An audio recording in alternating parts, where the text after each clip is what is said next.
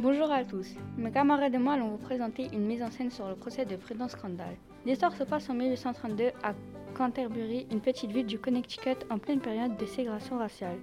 Ryan jouera le rôle du juge, Célia celui de Prudence Crandall et Alyssa celui de Monsieur Judson. Bon spectacle. Bonjour à tous. Aujourd'hui s'ouvre le procès de Mademoiselle Prudence Crandall, une institutrice accusée par Monsieur Judson de vouloir favoriser l'éducation des filles noires. Je vais écouter les arguments de chacun d'eux. La parole est à vous, Mademoiselle Crandall. Monsieur le juge, en tant qu'institutrice, il me semble impensable de refuser l'instruction à des enfants simplement parce qu'elles sont noires. Elisa, Jeruska, Maggie et Sarah sont avides d'apprendre. Pourquoi ne pourraient-elles pas avoir accès à la connaissance comme les autres? Qu'est-ce qu'il ne faut pas entendre?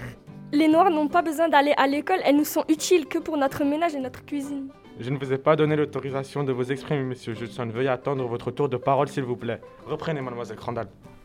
Je pense que Monsieur Nat Turner a impulsé un élan de libération.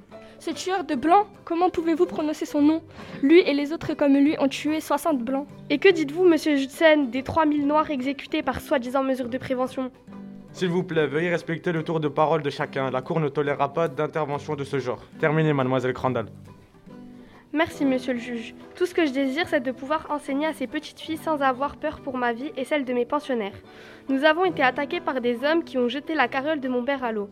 La petite Dorothy a été blessée à la joue par un caillou. On nous a interdit d'assister à la messe dominicale.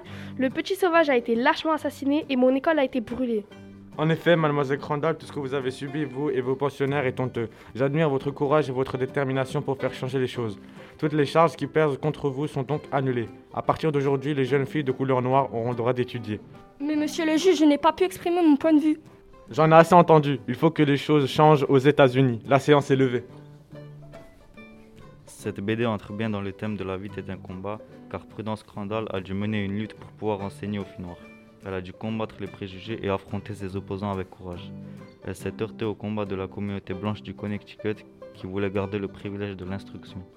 Même si à la fin de la BD, tout n'est pas gagné pour les petites filles noires, elles ont néanmoins appris qu'il faut se battre pour obtenir ce qu'on veut et ne jamais renoncer. Ce combat pour les droits de la population noire se conclut victorieusement 30 ans après par l'abolition de l'esclavage.